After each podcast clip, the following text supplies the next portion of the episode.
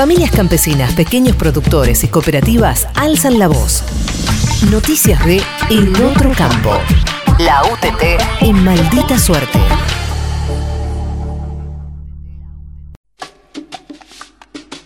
Se formalizó la condición laboral de los trabajadores golondrina. Por decreto presidencial, desde ahora, el conocido trabajo golondrina será registrado en tiempos de cosecha sin perder beneficios no contributivos.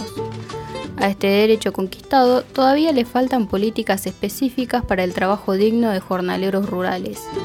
Se estima que en temporada de cosecha 600.000 trabajadores se movilizan en todo el país. Sobre este tema conversamos con Cintia Almazán, secretaria de UTT de Pedro Luro, provincia de Buenos Aires. El decreto nuevo que salió beneficia a los trabajadores golondrinas porque ahora se pueden blanquear sin perder el beneficio.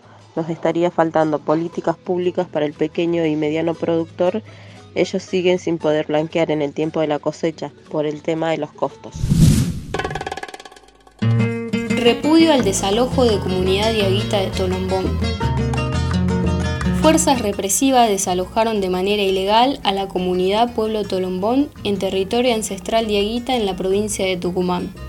Producto del accionar violento, Máximo Román Ríos, de 88 años de edad, sufrió una grave descompensación de salud.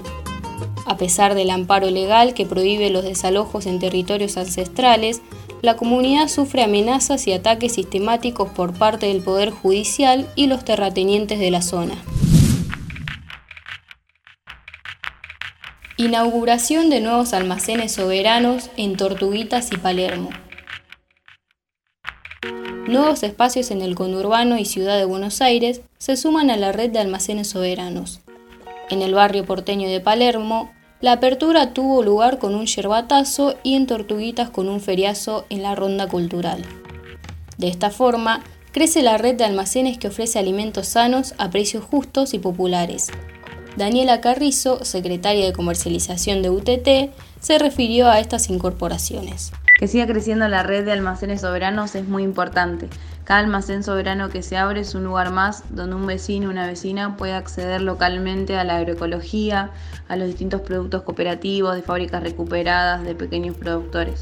A su vez también sigue creciendo y fortaleciendo nuestra propuesta de distribución de alimentos más sana, más solidaria y sin especulación. Una cooperativa que llega con sus productos a más lugares es una cooperativa con más trabajo y que puede seguir produciendo, que no es menor en este contexto. Lo mismo con las verduras y las frutas, se sigue expandiendo la agroecología y el trabajo digno. Ya son cinco almacenes soberanos y esperamos que sean muchos más para poder seguir construyendo otro modelo de distribución de alimentos más justo y sanos para todos. Nuevas regionales de la Mesa Agroalimentaria Argentina. Mendoza y Córdoba fueron las sedes federales de los encuentros que reunieron a representantes de más de 20 organizaciones del campo.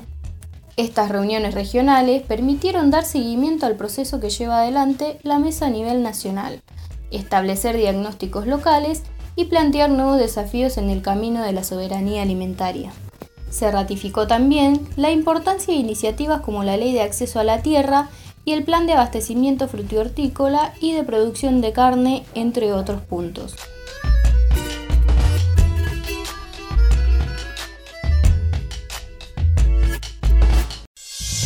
Noticias del otro campo.